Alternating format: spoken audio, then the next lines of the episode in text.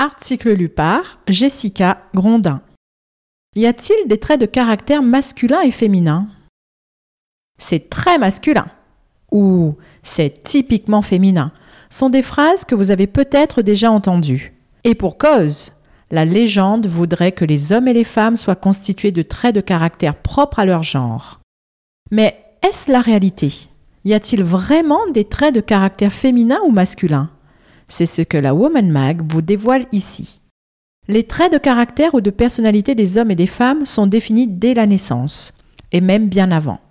Cependant, si l'adage veut que les hommes viennent de Mars et les femmes de Vénus, des études ont révélé que les distinctions de personnalité selon le sexe ne sont pas si légitimes que l'on voudrait bien le penser.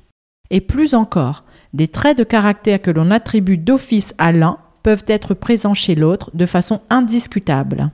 D'après une étude menée par l'Université de Rochester, sous la direction de Harry Race et Bobby Carothers, et publiée par le magazine eurekaalert.org, il ne s'agit pas de nier une différence fondamentale entre les deux sexes, mais d'insister surtout sur le fait que des traits que l'on attribuerait à l'un peuvent tout à fait être présents chez l'autre. Car même s'il est évident que l'on parvient à distinguer les hommes et les femmes par le biais de traits spécifiques comme la force physique ou l'assurance, il est aussi important de comprendre que ces traits de caractère ou de personnalité ne permettent pas de dire si l'individu est un homme ou une femme au premier abord. Et c'est ce que cette étude est parvenue à démontrer. Cependant, certains attributs sont plus souvent donnés au côté masculin, comme la force physique ou l'assurance, et d'autres au côté féminin, comme la douceur ou la discrétion. Pour les chercheurs Harry Race et Bobby Carothers, il s'agit en réalité d'une façon de faire émanant de la société qui consiste à tout catégoriser, pour la simple raison qu'il est ainsi plus facile de repérer ou de se faire une idée d'un individu ou d'une chose. De ce fait, même si l'on attribue davantage des traits de caractère à un sexe plutôt qu'à un autre, rien ne prouve que le sexe en question soit plus pourvu de ce trait de caractère que l'autre.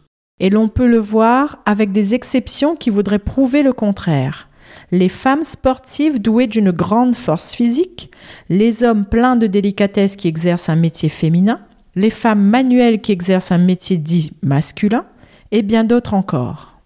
Ce qu'il faut retenir, c'est que si la société établit un clivage entre les hommes et les femmes en leur attribuant à chacun des caractéristiques très spéciales, un homme dominant, une femme sociable, un homme peu émotionnel, une femme délicate, un homme aventurier et bien d'autres, il est aussi très important de garder en mémoire que ces attributs ne sont pas toujours une réalité et que le sexe ne définit pas le personnage. En effet, Séparer les femmes et les hommes par des traits de caractère reviendrait à faussement juger un individu masculin ou féminin avant même de le connaître sous couvert de son sexe, alors que très souvent, certaines rencontres provoquent de belles surprises quant au caractère de la personne.